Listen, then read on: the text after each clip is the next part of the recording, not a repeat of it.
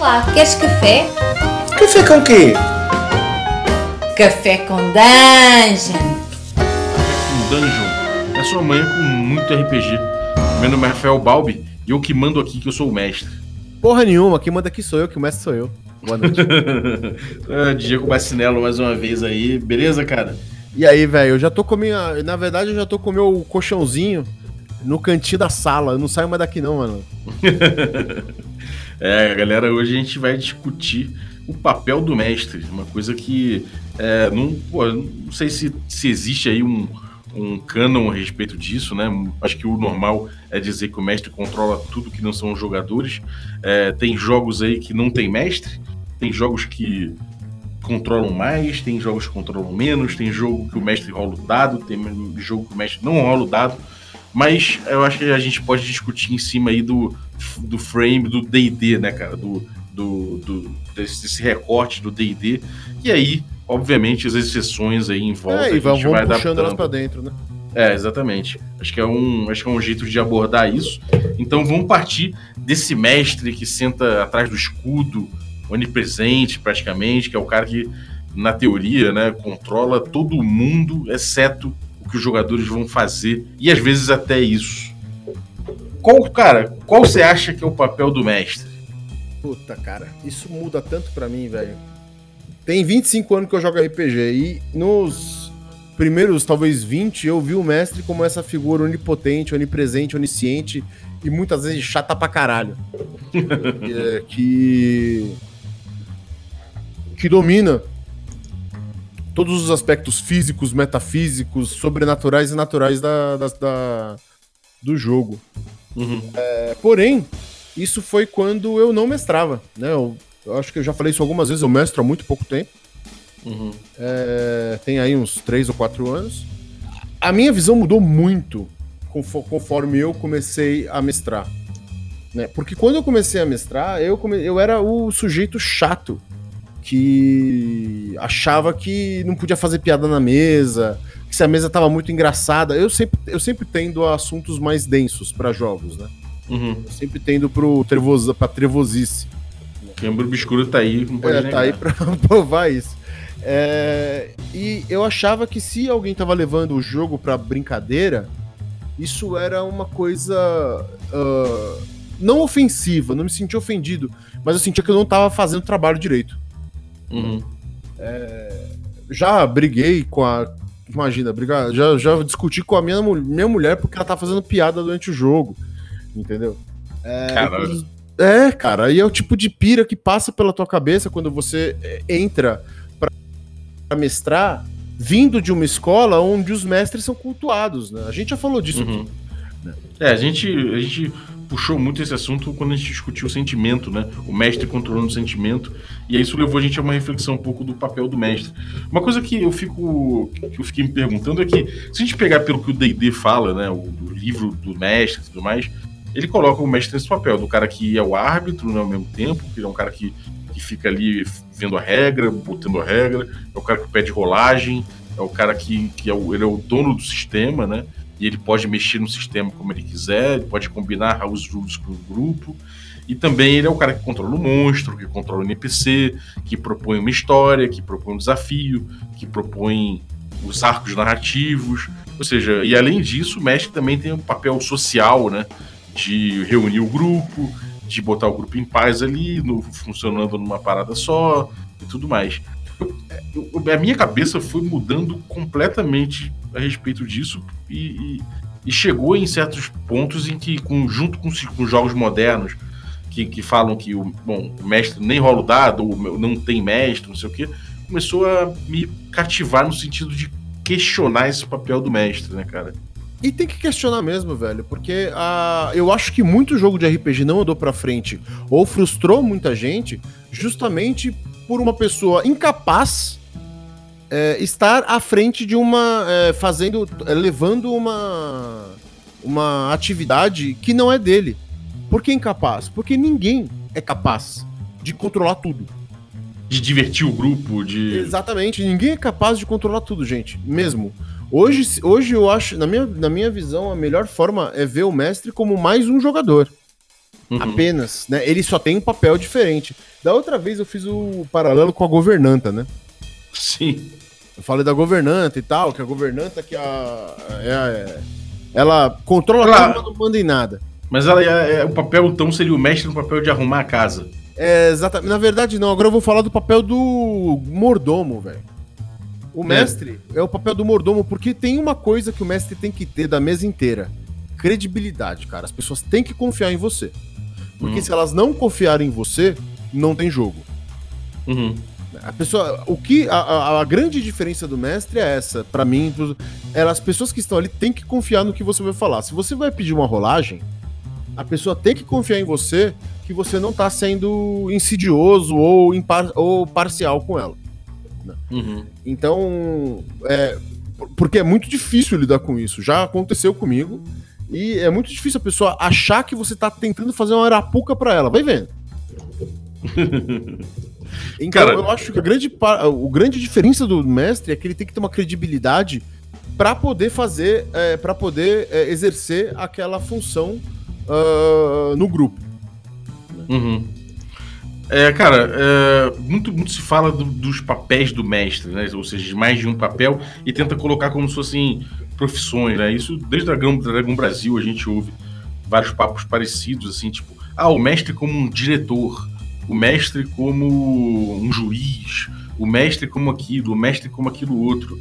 E acho que todos esses papéis, é, de certa forma, vieram sendo questionados, né? É, Essa, essa, é, esse resgate do D&D antigo, é, da, da USR, abriu o olho de muita gente, inclusive a minha, para que o RPG ele é um jogo de narrativa, de narrativa emergente. Isso a gente vive batendo nessa tecla, né? Sim. E a narrativa emergente. bastante ainda. né? Pois é. E a narrativa emergente, ela, é- ela acontece quando todos os jogadores gozam de muita agência. Quanto mais agência os jogadores gozam, mais, mais emergente é essa narrativa, né? Ou seja, ela é oriunda do. Ele é uma. É uma, é uma dádiva oriunda do, conf- do conflito das vontades criativas ali. Se você tem alguma vontade viciada em relação às outras, você começa a prejudicar a sua narrativa emergente. Ou seja, esse, esse jogo do RPG ele vai sendo prejudicado quando você tem uma vontade viciando as demais. Então, nisso aí que a gente vem trabalhando de, de ir podando, sim, de ir controlando mais o papel do mestre e minimizando o papel do mestre para que os outros jogadores tenham cada vez mais agência. E aí, nisso, a gente vem experimentando. Pô, será que é bom o mestre descrever cada vez menos? Porque quando o mestre descreve alguma coisa, isso a gente tem um programa aqui sobre isso, ele faz um claim, né? Ele reivindica determinada parte da, da narrativa. Então, será que é bom o mestre ser minimalista? Será que é bom Então, o mestre Ah, influenciar num ritmo do jogo? Ou será que é bom ele deixar correr solto? Ou ele tem um papel nisso? Que, como é que você enxerga isso aí? Em que partes você vê o mestre sendo nerfado por essa ideia? Cara, é... vamos lá. Uma coisa que você falou e foi a, primeira que me levantou o flag aqui. Eu sou extremamente descritivo. É, E eu gosto bastante disso. E as pessoas que jogam comigo normalmente gostam disso. Eu aca- Eu acabei conseguindo chegar em um ponto onde eu consigo descrever o quanto eu, eu acho que preciso, mas eu consigo não ser chato o quanto poderia ser. né? Uhum. Porque eu já fui, mais uma vez, em- nesses muitos anos aí de, de RPG, eu tentei mestrar várias vezes. Né? E teve momento que parecia que eu tava descrevendo, que eu tava sendo Tolkien escrevendo O Senhor dos Anéis. Né? Eu descrevia a árvore, a, ruga, a rugosidade que tinha no tronco, mas não era uma rugosidade porque ela era áspera, e essa aspereza. Manja, esse é um erro que todo mundo acaba incorrendo em algum momento. Uhum. Eu acho que a descrição ela pode, ela, ela é, a é prerrogativa do mestre, né? Isso também vai depender do jogo. Botando o D&D aí como como base, né? Porque tem Uhum. outros jogos onde a, a descrição é compartilhada. A, a descrição é uma prerrogativa do mestre. Então o mestre vai dizer para as pessoas onde elas estão e como é aquele lugar, porque elas vão ter que interagir com aquelas coisas. Óbvio Uhum. que elas podem fazer perguntas para aprofundar isso. E é nisso que aquele RPG minimalista, aquele, aquele episódio de RPG minimalista falava, né? É, que é, é- a ideia é, do minimalismo na descrição, que o Carlos traz muito forte, é que se você começa a descrever determinadas coisas, você está apontando pregos que os jogadores vão martelar. Sim. né? Então, se você Sim. deixar uma descrição mais geral e minimalista, os jogadores vão investigar para chegar à conclusão deles de que prego que eles, de que prego que eles vão descobrir e, e, consequentemente, de que pregos que eles vão, eles vão martelar, né? Então, se eu, se eu, se eu chego e falo para você, você chega numa sala, essa sala tem ali, é, tem várias portas ali, mas tem um, um não sei o que no meio. E aí eu, tipo, eu meio que induzo você a. Aí até eu não sei o que no meio, isso eu, isso eu concordo, mas é, de outra de, por outro lado também depende dos seus jogadores, né? Sim, Você tem, tem jogadores tímidos que acabam esperando a tua descrição.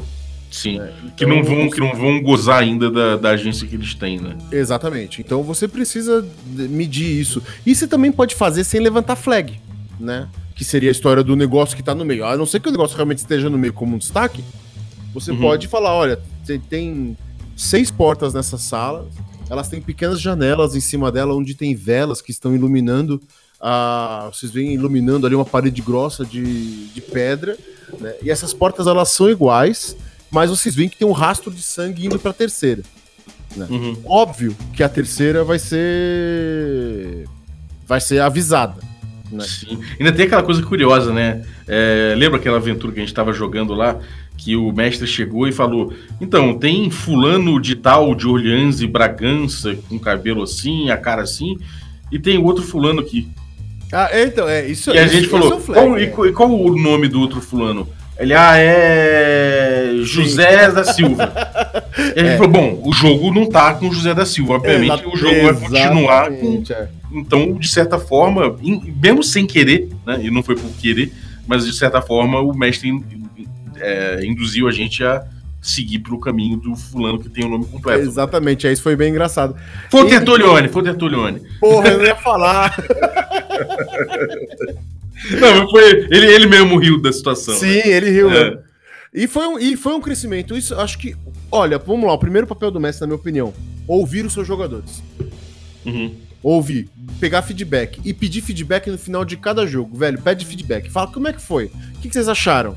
É, aquela parte que eu fiz assim, assim, assado. E isso é uma coisa que o Tertulione faz com a gente pra caramba. Inclusive, o jogo que nós estamos falando é o Predador Urbano que tá rolando na Câmara Obscura. É verdade, é verdade. Tá- tá- ainda tá rolando lá. Tá rolando lá, a gente tá indo pro sexto episódio. Cara, uma, É. coisa, uma coisa que você falou aí de ouvir o jogador, eu acho que não é só ouvir no feedback. É também você é, ser aquele, aquele mestre que é atento, né? Que tipo, que você pesca ali as pequenas coisas, que você saca Ah, sim. que tipo de aventura que aquele grupo tá querendo jogar, que tipo de, sabe, de coisa que tá incomodando um jogador ou que tá incomodando o outro, e aí que tipo de, de história, quer dizer, história não, né? Mas que tipo de. de ó, de- olha, olha desafio. aí, malandro. é, não, é, na verdade eu ia falar que tipo de narrativa, né? História no sentido de narrativa. Que tipo de coisa que ele tá querendo experimentar, sabe? Então, acho que esse tipo de coisa de ouvir o jogador, ele até. Eu ia botar de um jeito até mais, mais amplo, né? É. É, ser jo- atento a ele. Né? É, você tem toda a razão. Ouvir os jogadores, cara. É. Agora, uma coisa que eu andei pensando ultimamente, e aí pode ser polêmico, é que eu acho que o papel do mestre, ele cada vez se circunscreve mais em um aspecto, que é propor o desafio. Sim, certamente, cara. O mestre e, e- o mestre ele tem que saber o que tá acontecendo, como aquilo tá acontecendo e saber as os detalhes que vão mudar essas coisas, saber o como que o, jogador é, agir de forma X ou Y é, vai mudar aquele cenário que ele tá propondo. Isso ele tem que saber fazer mesmo. Uhum. É, então, é, é- é por, por, que, por que que eu acho isso, cara? É, porque eu acho que é o seguinte: você quando começa a. E vários jogos experimentaram isso, né? Tem jogo que até que, que faz o papel de emulador de mestre, mas de, toda forma tem o papel ali de, algum, de alguém gerando desafio. Eu discordo, talvez, que o gerador de mestre seja, seja excelente, não sei, nunca joguei. Cara, eu nunca li. Eu tenho o Mythic aqui, eu nunca li ele.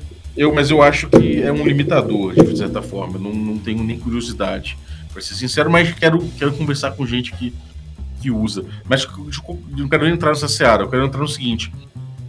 O desafio, quando você começa a, a largar o desafio, botar o desafio na mão do jogador, existe um problema que é aquele desafio passou a ser diluído, porque o jogador, de certa forma, quando ele constrói o desafio, ele, de um jeito ou de outro, ele, tá, ele já está trazendo ali um pouco da solução, porque Sim. a solução normalmente está incluída, está inclusa no desafio, queira você ou não, se estando consciente dela ou não, né? Então, é, eu acho que é uma, é coisa, um, um desafio, é uma, é uma das partes que o mestre, por excelência, cabe a ele, sabe? Mas então, aí entra um outro ponto, hum. que é o da malemolência, é o da, do improviso. O mestre, ele tem que ter improviso. Ah, sim. Ele eu... tem que saber, por exemplo, pegar esses elementos que o jogador está colocando e não exatamente virar contra ele, mas transformar em algo inesperado para ele, né? É, isso me puxa um outro, um outro fator que eu acho que faz é o papel do mestre, que é a preparação. Uhum. É, é, eu, eu, eu, acho, cara, é, eu, eu acho nesse ponto, assim, a preparação e o desafio. Eu gosto de preparar, muita gente pergunta para mim, porra, mas o teu jogo é emergente, mas você prepara uma aventura? Você prepara um hex crawl inteiro, você sabe o que, tem dentro de cada hex. Isso é emergente. Eu falo, no momento em que eu tô criando aquilo ali como desafio. É emergente. Como desafio, eu tô, eu tô botando os jogadores perante um desafio e é eles que mandam. Né? Eles podem, inclusive, não ver os hacks que eu programei e ir pro outro que eu não programei nada. Sim. Eu vou ter que responder. Mas, por outro lado, quando eu tô criando ali, eu tô preparando aquilo ali, eu tô preparando o quê? O melhor desafio. Eu não tô preparando a história, eu não gosto de preparar a história, eu não, não, não e aí eu acho que é um outro papel que é discutível. Eu não tô preparando né, é, eu tô, nada que não seja o melhor desafio, sabe? Sim. Na verdade, eu, quando eu chamo de preparação, essa preparação é de elementos. Uhum. É, o mestre ele vai trabalhar muito como um cozinheiro. Né? Ele tem ali os elementos, as paradas, as coisas que ele vai. Não, cozinheiro acho que nem um alquimista, vai. Ele tem ali os elementos, as coisas que ele vai misturar. É, e ele vai orquestrando isso, vai colocando essas coisas no jogo. Né? Então é você saber. O jogo se passa numa casa, o que, que tem nessa casa? Nessa casa tem isso, isso, isso, isso, isso, isso. A história dessas coisas são isso, isso, isso, isso. Isso tudo é além, é aquém do jogador. O jogador não tá lá ainda. Você tá preparando a casa. Você tá uhum. tá preparando a dungeon. Não, não existe dungeon. Até existe dungeon que você prepara de forma emergente, mas isso é uma coisa muito difícil de fazer. É, é essa dungeon emergente, é uma, é, quer dizer, emergente. Eu acho que toda dungeon pode ser emergente se você botar o jogador pode, ali. Só pode. Então, eu acho que a dungeon é emergente é, no, no, sentido de você não controlar, a não ser que você crie um railroad, você começa não, não, a... mas é de saber o que tá lá. O saber o que tá lá é foda. Onde tá a armadilha? Onde tá a portinha secreta onde tem os itens? Onde tá o. Onde o cara, o cara que fez a dungeon ou que habita aquela dungeon escondeu a saída? Sabe? Então, isso o mestre tem que saber. Então, eu acho. E por que, que eu acho que o mestre tem que saber isso? Porque a partir do momento que ele não souber. Não tem, ele, tem ele... patifaria. Exatamente. E aí, o, o, o que, que é patifaria? É, por exemplo, ele. ele o, que, o que, que se chama de patifaria nisso? Se ele não a sabe. Patifaria é, ele não sabe, ele vai colocar onde é mais conveniente pro jogo, ou para um jogador, ou, ou pra cena que ele acha. Tá, ou pra cena que ele tá montando, saca? É, as pessoas vão acabar o jogo na hora que ele quer, entendeu? Velho, não é assim. Consciente ou não, né? Exatamente.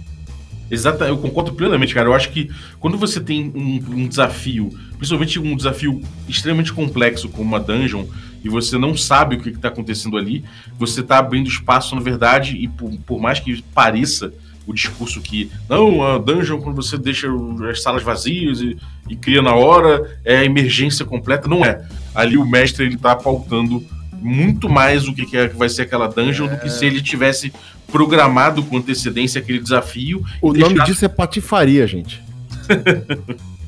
É, e você joga os jogadores naquela situação. Se aquela situação for bem montada, você vai montar ela bem para que os jogadores tenham plena agência ali dentro de resolver o desafio que você trouxe e, por conseguinte, trazer a narrativa emergente, né?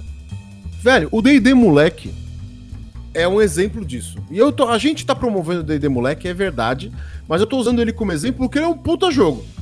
Entendeu? Porque o. Vamos, vamos ver assim. Ele é um experimento, né, cara? Eu acho que o DD Moleque, antes de tudo, ele é um experimento que busca trazer, é, ilustrar esse tipo de coisa, né? Sim, então, a gente, tá, a, gente tá no, a gente tá no quinto episódio. Acabou de sair.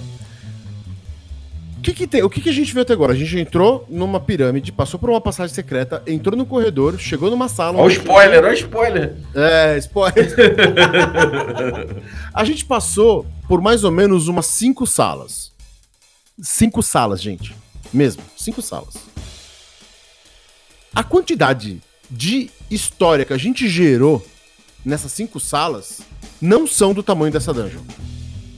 Real. História no sentido de história, né? de de narrativa, né? A narrativa, E- e eu falo história porque. né? Eu, eu chamo de história porque a partir do momento que ela foi criada, ela já virou. Ela já tá pautada, né? Ela já foi escrita. Sim, Em alguma pedra aí no universo tá escrita aquela história. sim. Sim. Se vocês ouvirem o, o, o, o jogo, assistirem o jogo e compararem com o livro, com o, o Lost City, vocês vão ver que nada do que tá lá tá no livro. A não ser as coisas que já estavam. Os desafios, né? os desafios. Entendeu? A forma como a gente interagiu com os desafios e a daí vem, que é a preparação do Balbi, os desafios. É, Unida com a, a forma que, o, que a gente agiu e que o Balbi improvisou em cima da nossa, da nossa ação, muda absolutamente tudo. Uhum. É, eu não tenho o mínimo controle, absolutamente, do que vai acontecer ali, né? Eu tenho nem ideia, nenhuma ideia prévia eu tinha. Eu sabia o que Exato. tinha. Nem deve ter. E nem deve ter. Esse é o Sim. ponto. Uma coisa que eu acho curiosa é que muita gente vem falar: peraí, mas você sabe que o, o Lost City existe uma- um, um plot ali atrás, existe uma história que aconteceu, é aquelas pessoas elas têm religiões, as religiões têm deuses, Sim, aquilo sim. ali tem. Existe. ex- ex- Tem existe um lore sabe? todo, né? existe o lore. Mas esse lore, ele também me parece, e cada vez que eu, jogo um módulo clássico de D&D, esse, esse lore naquela época me parece lore que faz parte do desafio também. Mas o desafio é descobrir esse lore se você quiser também. É, Ele é o- parte o, disso. O, o- o desafio, na verdade, é você sobreviver e sair dali com um tesouro, né? É, claro que dentro disso você tem ali, tem gente que fica curiosa e vai querer saber de o que, que, que, que é que tá rolando ali embaixo, é, um monte de coisa, mas isso aí é secundário, né? Você pode passar a aventura inteira sem explorar, se você quiser, aquele, aquele lore, ou explorar se você tiver vontade, né? É, justamente. O, o radical da tua frase é se você quiser. Esse é o ponto. É, não, e tem uma coisa, aquilo ali pode te ajudar a superar desafios, porque você Sim. conheceu melhor o lore. Exatamente. Entendeu? Então, me, parece que o, pa- o papel do mestre é muito, muitíssimo é, concentrado nessa coisa de propor o desafio, propor. eh, é porque o desafio, ele, ele, ele, além disso do que a gente falou, ele é o que move o jogo, né? O, o conflito move, move o jogo. E aí, você, com um desafio na sua mão, você tem aí uma coisa que é um pouco é, cruel, que você também é o cara que vai utilizar o sistema e julgar as ações dos jogadores. Então, Eu não acho isso cruel. Eu acho que é, isso, eu acho que esse é um dos, é um dos pilares aí, né? É um dos- uma coisa dos pap- do papel do mestre. Mas eu acho que um outro, a gente chegou em um outro que é o desapego. O mestre não pode ter apego. Ele não pode Sim. ter apego à criação dele, ele não pode ter apego ao àquele, àquele desafio que ele montou. Entendeu? Uhum. Porque, mais uma vez, usando o The Moleque como referência, a gente tava na frente de uma pirâmide. Se a gente resolvesse falar para o Bob, fala, velho, a gente não vai entrar na pirâmide, ele ia ter que se virar, velho. Uhum. Entendeu? Ele ia ter que, a gente, ele até podia falar, olha, vocês morreram no deserto. Ou podia falar, então acabou a aventura aqui. É, então, exatamente. É uma- é- é- mas assim, você não pode ter apego àquilo que você criou. Uhum. Entendeu? Porque muito provavelmente as pessoas vão divergir muito daquilo que você esperava, mas muito.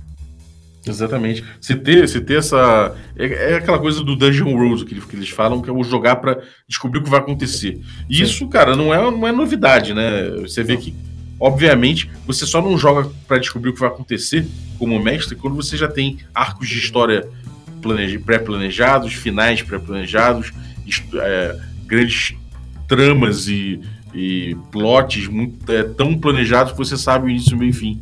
Isso era muito comum, né? Cara, isso aconteceu na Câmara é, semana passada. A gente, o jogo mais longo da gente é o Hackeando da Indie Hack e a gente tá no 26 capítulo. E até o 25 capítulo, os caras não faziam a mais caralha ideia do que tava acontecendo. eu, vários momentos eu dei a, a, a oportunidade deles descobrirem isso. Eles, obviamente, foram pegando pequenos pedaços do, do lore, mas uhum. não sabiam. Em determinado momento, um dos personagens que estava numa situação extrema, extrema, ele fez uma parada que não podia fazer em relação à magia, mesmo, do tipo satanismo para evangélico, satanismo para cristão, satanismo, né? Uhum. Levando um paralelo. E apareceu uma entidade na frente dele falando assim: olha, existem preços, existem aquilo que eu te ofereço e os preços das coisas. Essas coisas têm custos. Se você quiser pagar, você pode me perguntar. E o jogador escolheu falou: não, beleza, eu vou fazer três perguntas porque eu quero saber o que tá acontecendo. E o cara, ele, ele acabou com o personagem, assim, o personagem dele tá lá ainda, ele tá jogável, ele tá bonitinho, mas, tipo, mudou completamente o, o, o, o que era o personagem. Mas ele fez três perguntas porque ele queria saber. E ele craqueou o jogo. Caralho. Ele craqueou o jogo, velho. Craqueou. Ele descobriu as princip os, os, principais pilares do jogo. Mas foi durante o jogo, depois de 26 sessões. Caralho. Manja. Cara, isso tem um prazer imenso. Tanto uhum. pro jogador quanto pro mestre. É, sem dúvida. E, e, cara, tem uma coisa que eu acho é, importante aí também, que a gente falou, por exemplo, da descrição. A gente falou de vários papéis, o diretor, né? O cara que controla ritmo. Você botou vários alquimista, é. não sei, não sei o quê. O ritmo Mas, é outra coisa bem importante também. É, eu acho que isso tudo, o, talvez o ritmo não, o ritmo talvez tenha a ver com diversão, né? Que eu acho que é uma coisa, tipo, o mestre no papel de entertainer, que a gente chega lá.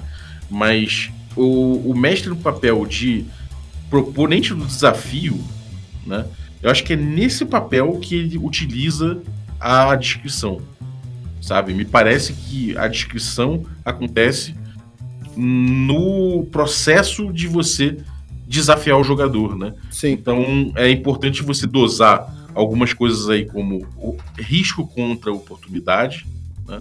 Ou seja, o jogador vai pegar aquele tesouro, peraí, mas parece perigoso entrar ali. Sim. E aí você vai descrever alguma coisa que ao mesmo tempo aguça a vontade do cara pegar o ouro, mas também dê é, uma antecipação do perigo que ele pode correr ali. Então existe essa descrição. Essa descrição ela, ela funciona no sentido do, do mestre como desafiante.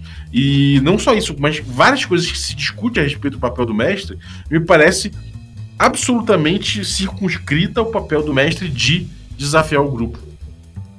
É, sei lá, eu, você, várias coisas que a gente discute a respeito do papel do mestre são coisas que estão dentro desse papel maior que é desafiar. Para você, o mestre como entertainer, o que, que, você acha disso? É possível, eu acho que é possível. Você tá é... ali pra divertir o grupo? Não, não, mas eu acho que é possível você você conhecer o grupo e conseguir tocar os, as teclas certas nele saca? Hum, mas isso, isso será que é papel do mestre? Eu vejo isso aí como papel do jogo de todos os jogadores. Porque se eu tô numa mesa, eu quero me divertir e me divertir faz parte de ver você se divertindo também. Então, Bom, se eu sou um jogador, eu tenho, eu me vejo com a mesma responsabilidade de, de entertain, de entertainer que o mestre, sabe? Tipo, e outra coisa, se a gente coloca o mestre como, como papel de, de entertainer, meio que a gente tá assumindo que ele sabe o que é divertido, né? Como se os outros não soubessem. Então, mas é que quando você fala do entertainer, é, eu, penso, eu penso mais na, na figura do cara que tem a sensibilidade de saber o que, que é legal, o que seria legal propor para um grupo ou não. Né? Eu sei, por exemplo, que tem grupos que. Uh, o, o, meu grupo aqui de, de iniciantes, faz até um tempo que a gente não joga. Eu sei que eu não posso propor nada de terror, saca? Porque eu sei que eles não gostam. A, a Eve não gosta, tem mais duas ou três pessoas ali é, que não gostam. Mas isso também é uma coisa de todos os jogadores, né? Eu, eu, acho que isso é uma coisa que eu não gostaria de tirar e de, de, de, talvez desmitificar, porque tem muita gente que acha que esse é o principal papel do mestre. Eu acho que não é. Na verdade, isso aí não é papel do mestre, isso é o papel do grupo.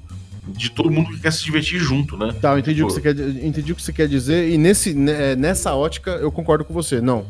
O papel do mestre não é bater palma para o maluco dançar. Exato. É, e, e, tem a coisa do ritmo, né? O ritmo eu coloco aí. Ah, controle do ritmo. Será que controle do ritmo cabe, cabe ao mestre mesmo unicamente. Claro que o mestre vai pensar em ritmo quando ele está fazendo o desafio dele, compondo o desafio e tudo mais. Mas será que o ritmo cabe só a ele? Será que ele vai ficar tocando os jogadores que nem boiada? Ou será que cabe também aos jogadores pensarem, pô, será que o ritmo tá bom? Será que o jogo tá com um ritmo legal? Eu acho que cabe também aos jogadores. Então, isso mais uma vez eu colocaria naquele cestinho que não é papel do mestre, é papel do grupo, sabe? É, então, mas eu acho que é, esse, esse é um outro ponto. Eu acho que muitas pessoas não pensam no papel do grupo. Uhum. É, existe o papel do mestre, existe o papel do jogador, mas não o papel do grupo. É, não existe essa, essa discussão do papel do grupo, sabe? É, e o, o, papel do jogador também não aparece com todas esse, essas, é, esses pontos que você está colocando. Né? Talvez se fale normalmente... muito do papel do mestre e pouco do papel do jogador. Né? Exatamente. O papel do jogador, no... em geral, se você perguntar para 90% dos jogadores, dos, dos, dos RPGistas, é: não, o papel do jogador é jogar. Tá lá na hora, conhecer o personagem, é, lembrar do que aconteceu na última sessão. Né? Tudo relativo ao, jo ao, ao jogo de uma forma diretamente voltada à narrativa e não ao conceito né? Uhum. E isso realmente se discute muito pouco. Isso, inclusive, eu acho que também dá pode. Qual que é o papel do jogador? Porque eu uhum. mesmo confesso a você que eu nunca tinha pensado nisso. Né? E eu só fui pensar nisso quando eu virei mestre. E, inclusive, eu peço aqui desculpas, Ian. Foi mal, eu fui jogador de merda por muito tempo. Desculpa. é verdade, cara, porque às vezes a gente almoçava e ia jogar e eu sentia sono e eu dormia, brother. Aí a pessoa foi dormia, deixava o jogo rolando tá ligado? É foda, é foda. E eu não achava que isso era um problema. É, mas quando eu virei mestre e eu vi as pessoas tomando esse tipo de atitude, aquilo hum. me deixou muito chateado, saca? Do tipo, puta. Cara, vamos combinar. Uma coisa que o mestre tem é mais trabalho. Ele acaba tendo mais trabalho que a maioria dos jogadores. Uhum. Né? Ele, tem que, ele tem que parar, ele tem que pensar, ele tem que propor, ele tem que escrever, ele tem que montar, ele tem que medir. Né? Uhum. E quando um jogador pega e vai dormir no sofá, porra, é frustrante pra cacete. Então, Ian, me desculpa se você ouvir esse podcast, já estou te pedindo desculpa aí. E, é, e, é uma coisa que a gente não discute, que é o papel do, do jogador. Eu acho que você levantou uma bela de uma bola aí, cara. Uma coisa que eu queria pensar aqui, agora trazer aqui pra discussão é o seguinte: existem sistemas que tiram o mestre da, da, da parada. Por exemplo, o fiasco. Okay. O desafio no fiasco, na verdade, é você ter ali um, uma porção narrativa que é distribuída no número de dados e os jogadores usam aqueles dados ali para contar uma história. Sim. E o desafio acaba sendo você contar a história da, da melhor forma e é, regular o número, o, o, número que você usa do dado, dependendo de cada cor, para que você tenha um final mais legal com o seu personagem. Ou seja, você está ali você usando, você, você usa do que é um narrativo para induzir que jogadores outros jogadores peguem outros números e você fique com números que te favoreçam. Né? Então a parte gameista do jogo é essa e a parte narrativista é o grupo como um todo pensando na melhor história possível. E aí quem traz o, quem traz o desafio é especificamente o sistema. O mestre nem precisa jogar, não, precisa ter ali nenhum mestre porque o sistema já traz o desafio embutido. O que, que você acha disso? Eu acho que todos são mestres nesse, nesse sentido. Porque eles vão gerar, eles vão gerar uma, uma narrativa que vai ser essencial para que o próximo consiga continuar nela. Né? Nesse ponto, todos são mestres, na minha opinião. É, ele vai, o primeiro vai falar alguma coisa e esse postulado dele vai ficar ali. E a pessoa que for interagir com o resto do jogo vai ter que levar esse postulado em, em consideração. Uhum. É, é, verdade, em determinadas situações você assume um papel de desafiar, né? Por exemplo, Exato. quando eu quando eu faço quando, quando eu estabeleço uma cena de, é, usando o meu meu quinhão narrativo ali para induzir o jogador a, a escolher determinado tipo de dado. Então, quando eu faço isso, é, eu tô meio que desafiando o cara, então eu tô, na, eu tô um jogador que tá utilizando um pouco o papel do mestre, né? Exato. Uhum, é, faz sentido. Nesse jogo, nesses jogos, então, não é que há mestre, mas é porque o, ele está distribuindo é, 100% ali o, o, as tarefas do mestre. Você é, exatamente, acha, vai trocando você acha que isso é a emergência perfeita? Cara, não, não. Eu acho que buscar algo perfeito é muito no. É muito na vibe do, do, do, do Japa que tava olhando as cerejeiras lá no último Samurai. E de repente ele fala são todas perfeitas. é, tem, uma, tem uma coisa que eu acho disso aí que é que não é narrativa perfeita, não é o, o, a emergência perfeita, porque, de certa forma, o sistema está pautando bastante disso, então tem muito da, da emergência presa naquelas raias ali, né? Sim, é. O, é, mais uma vez, Fiasco é uma experiência fechada, né? Ele vem com playset que diz para você que você vai jogar uh, em Mad Max em determinada situação. Ou vai jogar em uh, Star Wars em, em uma determinada estação espacial. Né? Ele, é. coloca, ele, ele, já vai te, ele já vai te dando o cenário, elementos de cena, elementos de cena, Exatamente. os desafios, ele, ele vai jogando isso no teu colo.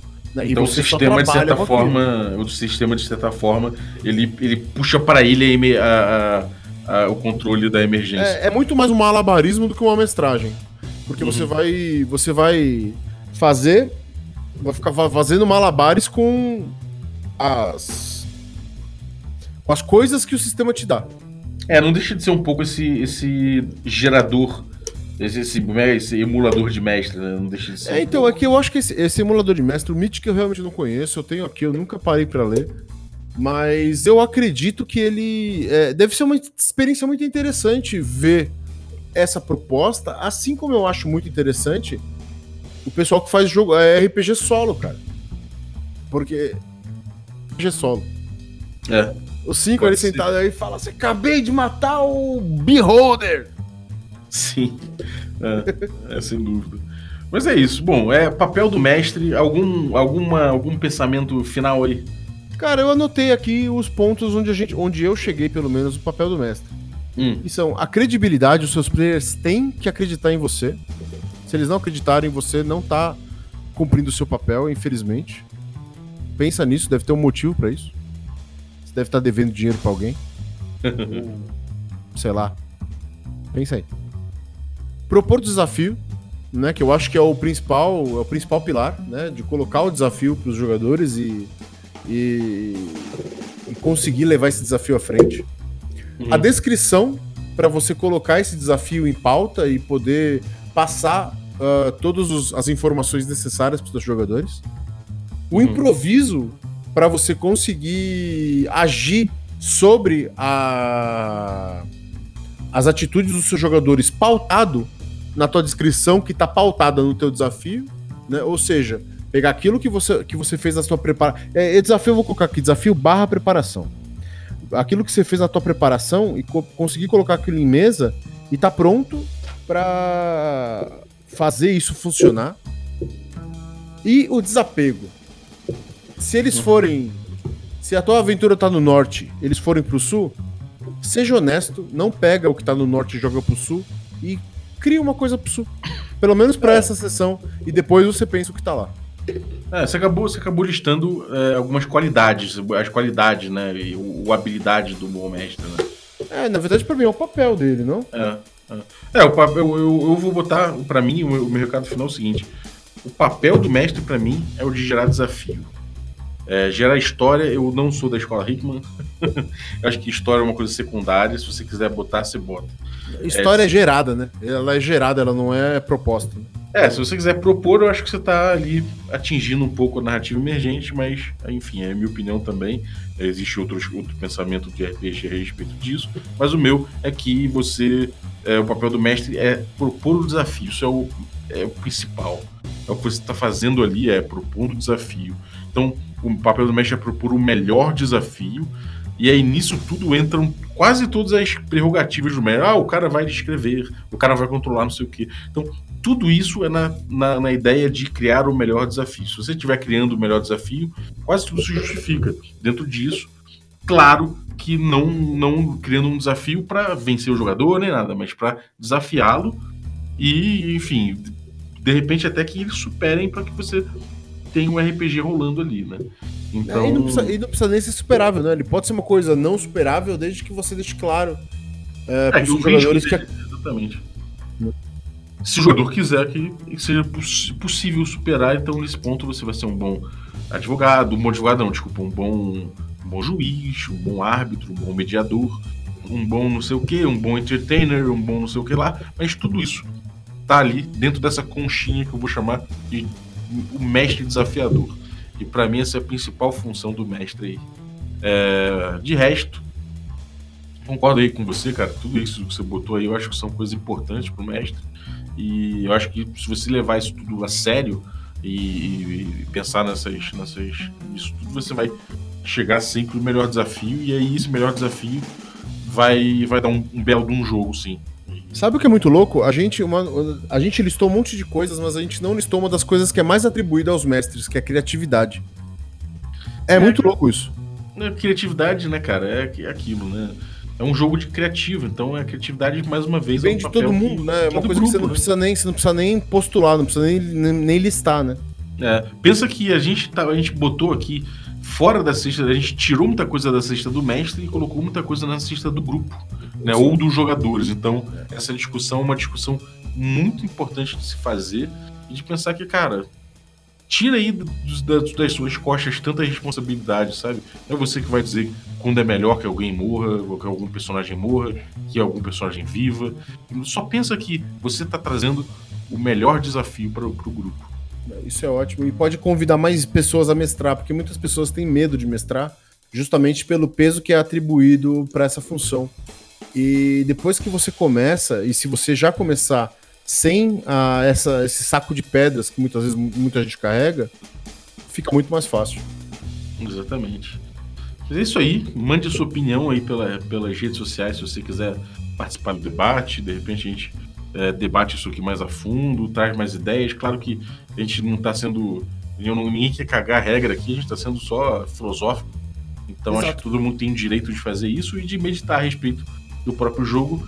E, cara, felizmente tem muita gente aí dando feedback falando que o que, pô, que meditar a respeito, mesmo concordando ou não com a gente, é, melhorou seu estilo, melhorou sua mesa. Isso para mim paga todas essas, todas essas é, essas filosofadas que a gente dá. É, cara, concordar com a gente não é, é não é nem secundário, é terciário. Foda-se.